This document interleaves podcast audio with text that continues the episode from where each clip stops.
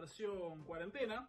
Eh, les vamos a dar como siempre un episodio de teorías conspirativas, pero bueno, hoy no nos pudimos juntar a grabar con mi coequiper, que se estará presentando seguramente ahora. Y nada, les vamos a traer algo que está básicamente en tema, que son las teorías conspirativas detrás de las pandemias. Vamos a usar dos ejemplos, la peste negra y el actual COVID-19, mejor conocido como coronavirus. Acá tenemos siempre nuestro cuadro de I Want to Believe. Hoy es más que nunca I Want to Believe. Así que los dejamos en sus manos.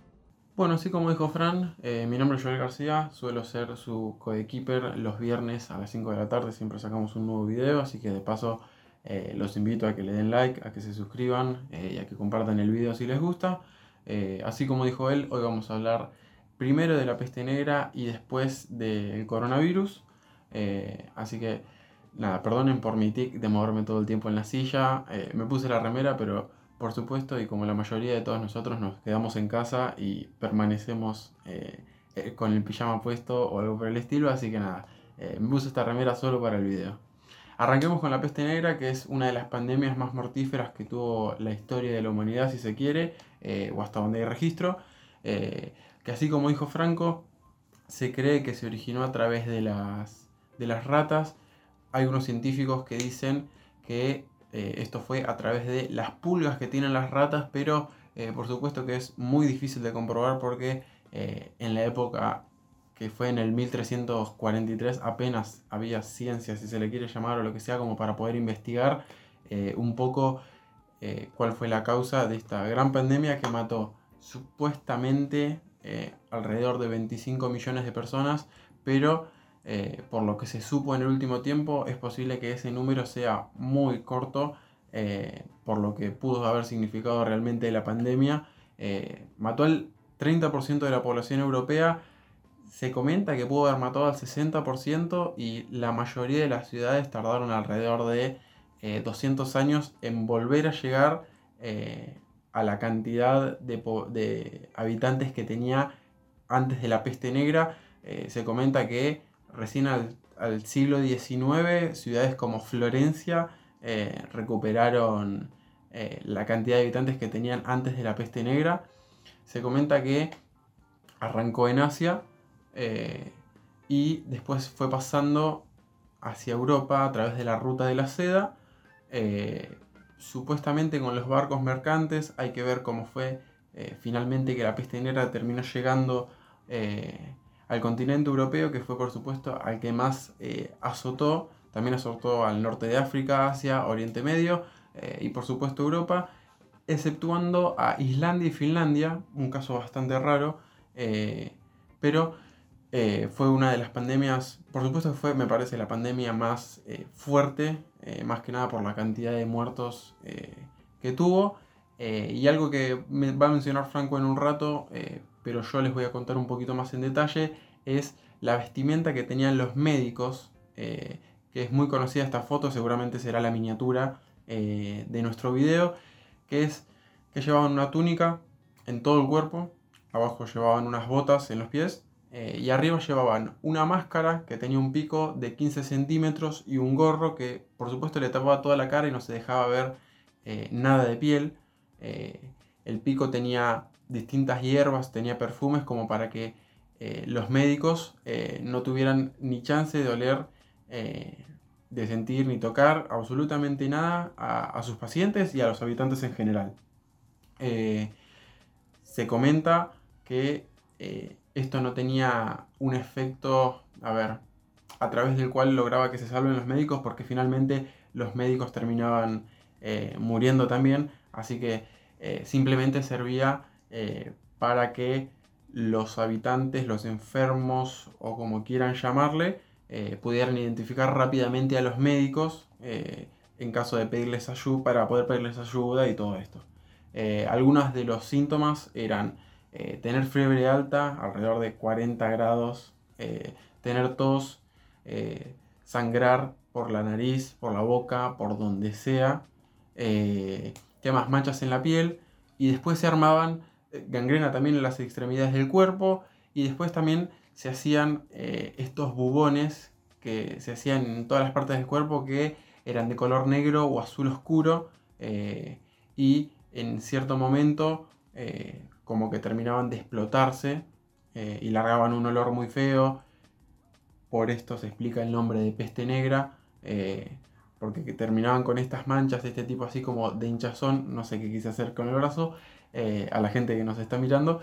pero nada, por eso es posiblemente que se le haya llamado la peste negra a, este mal bastante grave que tuvo eh, más que nada Europa. Bueno, un poco lo que les estábamos contando, seguramente yo ya les comentó la parte real de todo esto. Eh, es medio lo complicado de hacerlo a destiempo, obviamente está preparado, pero va a quedar medio raro. Eso que ven al fondo son mi colección de Funko, si a eso les interesa, algún día podemos hacer algo. Básicamente, eh, la peste negra fue una enfermedad grave, muy grave, que asoló Europa en el siglo XIV. Palabras más, palabras menos, lo que les dijo Joe. Pero lo interesante es las versiones que se generaron a través de esto. Porque si bien hoy ya sabemos bien que fue la peste bubónica y bla, em, en ese momento había teorías mil, imagínense, siglo XIV, lo más razonable era la ira divina, imagínenselo de esa manera. Pero si bien hay miles de postulados, inclusive uno de los oscuros, muy muy oscuros rincones del internet donde te dicen que fue un virus extraterrestre real, esto es real, agarrado los pelos, por eso ni lo voy a desarrollar, pero búsquenlo porque no tiene desperdicio. Em, la peste negra tuvo dos grandes teorías conspirativas que básicamente hablaban de lo mismo pero de diferentes maneras. ¿Cómo me estarán preguntando? Bueno, la primera ya se las nombré recién. La gran teoría conspirativa de todo esto que asoló Europa básicamente trataba de que Dios, un momento muy católico de Europa, hoy también, eh, mandó una peste para castigar a los impuros. Casualidad o causalidad, mucha de la gente fenecida durante esta plaga fue inicialmente gente pobre de bajos recursos porque, seguramente lo escucharon antes, toda esta peste vino de las ratas, también se conocía como peste bubónica. Entonces al principio era... Lo más normal era que sea gente de bajos recursos, entonces la élite de ese momento era Dios está castigando a los impíos y nosotros estamos a salvo hasta que empezaron a morir de a millones y millones y o Dios era muy vengativo, que puede ser, puede ser, la realidad es que la Biblia te da bastante para jugar con eso, o había otro motivo. Pero bueno, era la creencia común que era Dios vengativo, o también un poco más agarrado de eso, pero por el mismo lado, los malos espíritus, o los demonios si se quiere. De hecho, eh, seguramente... Eh, yo les contó de los doctores de la plaga, esos señores vestidos de gabardina negra y con una máscara de pájaro con un pico, que si bien hoy día sabemos que era básicamente por una cuestión de practicidad y dentro de ese pico tenían hierbas eh, medicinales, no, mejor dicho, medicinales no, eh, de aroma para no sentir olor de los cuerpos putrefactos, porque imagínense, repito, siglo XIV. Dicho esto, se decía, que un poco la verdad también, que estas máscaras aterradoras eran también para espantar a los malos espíritus que generaban la peste y esta pandemia que asoló Europa. Por eso esa imagen tan horrible de la máscara. Y eso desde el lado espiritual. Ya desde el lado super, ultra, mega, mega religioso, también se decía que los que sufrían esta enfermedad, síntomas, no ya los muertos, obviamente, le pedían a estos doctores de la peste que con el bastón que llevaban, que les pegaran, como un arrepentimiento de sus pecados. Siempre la iglesia y esos castigos tan hermosos y coherentes que suelen tener. Me cae muy bien la iglesia. Eh, pero sí, ese fue el origen uno de eh, conspirativo de, esta, de esto. El más irracional, por así llamarlo. Después tenemos otro que, si bien es agarrado de los pelos, tiene algo que hoy día, con redes sociales, internet y demás, uno podría decir, che, esto no suena tan raro. Y esta teoría es básicamente que esto fue una enfermedad que inicialmente fue para control poblacional, que se creó SIC para arrasar con la creciente cantidad de, gente de bajos recursos que estaban ya superando ampliamente en número a los aristócratas. Y bueno, esto no le convenía a esa gente. Entonces se creó esta teoría de que este virus controlado iba a reducir notablemente esa población. Lo cual, dice la leyenda, que se descontroló y bueno, millones y millones de muertos que se darán cuenta de no todos eran de bajos recursos. Hubo mucha gente de altísimo poder adquisitivo en momento que no pudo escapar cuando la pandemia fue tal. Esas son las dos grandes teorías conspirativas de algo que hoy ya, con el diario del lunes, ya sabemos qué fue, cómo fue y demás. Pero que tiene estas historias simpáticas de espiritualidad barra religión y cómo afectó eso a los doctores. O sea, imagínense, los doctores se veían influenciados para darle a la forma de la máscara eh, algo aterrador por los espíritus. Y esta teoría ya más, no sé llamarla moderna, pero un poco más eh, estructurada sobre un control poblacional. Y estas son las dos teorías conspirativas de la peste negra. Ciertas, falsas, yo acá no elijo creer. Bueno, y ahora nos toca hablar del coronavirus, eh, esta pandemia que nos está azotando en este momento, que ya lleva eh, más de 23.000 muertos eh, en el momento que estamos haciendo el podcast y muchísimos más infectados, ni siquiera quiero buscar el número para no seguir preocupando a la gente, pero ya lleva 23.000 muertos, que es un número muy importante, así que nada, vamos a arrancar contando que eh, esta epidemia ya está registrada en 182 países, que se comenta, primero se dijo que había arrancado el 8 de diciembre, eh, pero luego de que lo hayan investigado, eh, supuestamente el 17 de noviembre arrancó en el mercado de Wuhan, como tan famosamente se sabe. es posible que en el podcast de, de ahora no escuchen nada que no hayan escuchado en algún otro lugar porque eh, hoy en día se está filtrando por todos lados la información, eh, o toda la gente quiere saber algo, o alguien, eh, o todo el tiempo se inventa de dónde salió el virus, o cómo aparece, o lo que sea.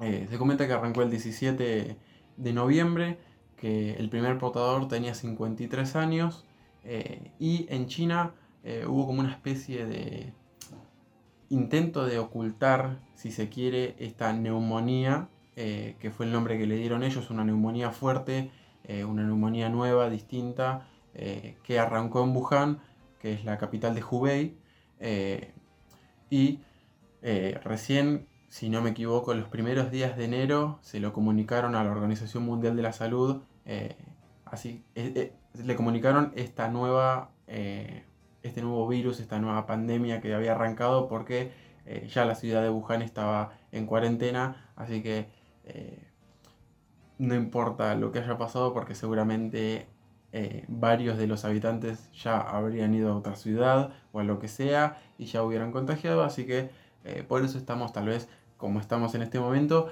y algo que se le echa la culpa ahora es a que él se comió en el mercado de Wuhan la sopa de murciélago, que seguramente lo han escuchado en todos lados, pero justamente acá vamos a hablar de cuáles son los posibles eh, animales, si se quiere, organismos o como se le quiera decir, eh, portadores de este virus. Eh, por supuesto que este coronavirus fue transmitido a través de, de, un animal. Una de las posibilidades es que haya sido un murciélago. Otra es que haya sido a través de un mandolín, un bandolín que ahora se lo vamos a mostrar. va a estar una foto acá y otra es que haya sido encontrado a través de una civeta de las palmeras, que ahora también van a ver la foto acá, eh, que es una especie, ahora lo van a ver en la foto, una especie de mapache, un animal eh, raro, eh, que por supuesto en China ahí está, se tiene una cultura que se llama Xinbu, que es esto de la medicina no te cura, si no te cura lo que comas rarísimo, si quieren la pueden investigar tranquilamente. Eh, es básicamente eso, es mejor curar una enfermedad con comida que con medicina.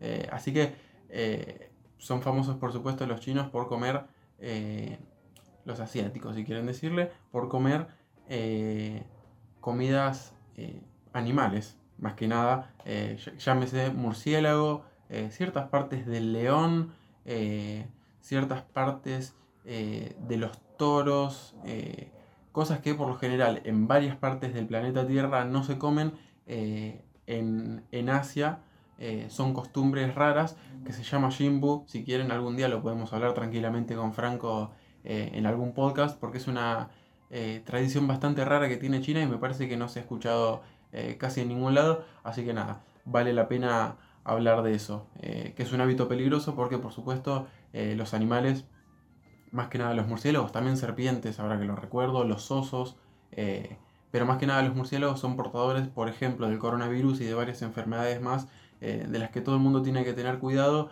eh, y terminan eh, lastimando, matando a varias personas. así que nada, eso es más que nada, si se quiere, la parte científica de este coronavirus, de la cual Fran ahora les va a contar un poquito lo que piensa la gente que es, si es un castigo de Dios, sí, las teorías conspirativas, básicamente, en este casi un podcast. Eh, así que nada, los invito a que escuchen ahora la parte, si se quiere, bizarra, si se quiere, razonable, como ustedes lo vean, eh, de este coronavirus. Bueno, ya les pasaron el limpio. Si no lo sabían, hoy por hoy tenés que estar en un termo para no saber lo que pasa. ¿Qué es el coronavirus? El nombre científico COVID-19. ¿Cómo se originó? ¿Dónde se originó? qué hace realmente y cuáles son los grupos de riesgo.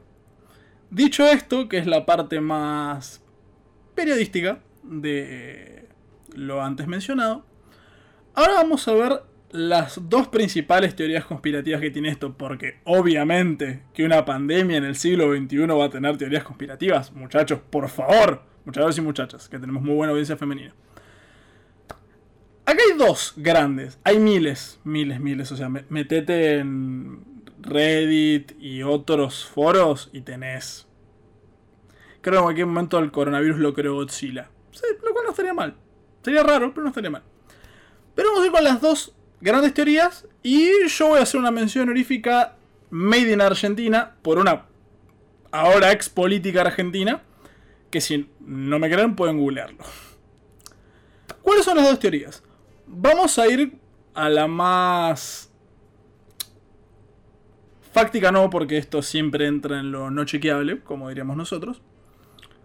Pero, pero, pero, tiene su grado de, che, esto podría ser, de paso tiramos a... Es como las teorías de la, del, del 9 de septiembre. La mayoría son tiradas de los pelos, pero alguna tiene alguna cosita que... Bueno, esto es igual. Como ya les contó yo, China, Wuhan, origen del virus, sopita de murciélago. Hasta ahí estamos. Lo que dice la primera teoría, que es de origen chino, valga la redundancia, es que el coronavirus fue desarrollado en un laboratorio en Wuhan. De hecho, tiene el hermoso agregado de que en teoría hay un científico que iba a denunciar que desapareció. El... Por eso digo, es muy risueño que fue creado un laboratorio con fines armamentistas. O sea, una pandemia de este estilo no podría tener otro fin de haber sido creada. Pero que hubo una falla de seguridad en el laboratorio y bueno, se esparció y por su alto contagio, Wuhan fue la zona cero y bueno, explotó en la escala global que todos conocemos hoy. es muy Resident Evil, si no lo jugaron, jueguenlo cualquiera, todos son buenos menos el 6. eh, es muy rara. Se lo está diciendo que le encantan las teorías raras y cree un montón, pero está como muy agarrada de los pelos. O sea, por, hay muchos por qué y todo sería todo puede ser respondido por qué no. Pero bueno, laboratorio, accidente estilo Raccoon City, pum, se pudre, virus por doquier. Esa es la primera teoría, que tiene más asideros, como le digo. La ubica en el lugar correcto, da un motivo dentro de todo razonable, porque las carreras armamentistas suceden aunque uno no lo sepa. Pero, personalmente, vos no, no elijo creer. Después tenemos la segunda rama, que es más occidental, que es que el virus lo envió a Estados Unidos, puntualmente nuestro querido Donald Trump, para perjudicar la economía china. Acá tampoco hay por qué. Yo tampoco lo entiendo. Sobre todo por lo que pasó después. Básicamente es lo mismo pero al revés. Pero con un ya marcada agenda, claramente. Es Estados Unidos envía un virus para desbaratar China. De hecho, al principio China al ser afectado podía llegar a tener determinado asidero. Con la explosión posterior del virus, tachamos de lleno, nada que ver. Pero nos muestra claramente cómo ante eventos de esta magnitud, en teoría se empieza a querer sobrepensar situaciones que cuando las piensas un poquito, che, nada que ver. Porque de verdad, o sea, es como... No, simplemente no. Esto respecto al coronavirus. Que repito, las dos teorías yo no elijo creer en sus casas para gustos colores. Y una mención honorífica de nuestra infame política argentina, ex política técnicamente ahora, pero nunca se sabe, Elisa Lilita Carrió, que postuló su Twitter que estaba muy calmado el señor Vladimir Putin, presidente de Rusia, porque el, el ideólogo detrás de todo este virus era él. Y por eso Rusia tenía tan pocos casos y tenía tanta tranquilidad. Dudo mucho que el señor Putin, viendo el problemón que hay en Europa, esté tan tranquilo sentado. Pero bueno, es una mención honorífica. Estas fueron las dos teorías conspirativas del coronavirus. Se suman las dos que nombraba antes de la pandemia de la peste negra. ¿Qué otras pandemias eh, con teoría conspirativa recuerdan? Dejen los comentarios, nos pueden buscar en redes sociales que ahora les va a decir Joe. Y nada, estamos abiertos a sugerencias, decidimos hacer este especial, o sea, este va a ser, la temática de este cuarto programa iba a ser otra, pero nos pareció interesante y verle el lado risueño a todo este pequeño crisis. Soy Franco Medici, esto es casi un podcast y nos veremos la semana que viene. Bueno, eh, ahí los saludaba Fran, por supuesto. Eh, yo estoy editando este video, así que aprovecho para recordar eh, los grupos de riesgo, que me imagino que ya lo saben todos, que son las personas mayores de 65 años y la gente que tiene dificultades respiratorias, más que nada en los pulmones. y por supuesto vamos a dejar un montón de información y páginas abajo para que se puedan informar mejor. Así que nada, les vuelvo a repetir que se suscriban, que le den me gusta, que compartan el video si les gusta y nos vemos el próximo programa de Casi Podcast.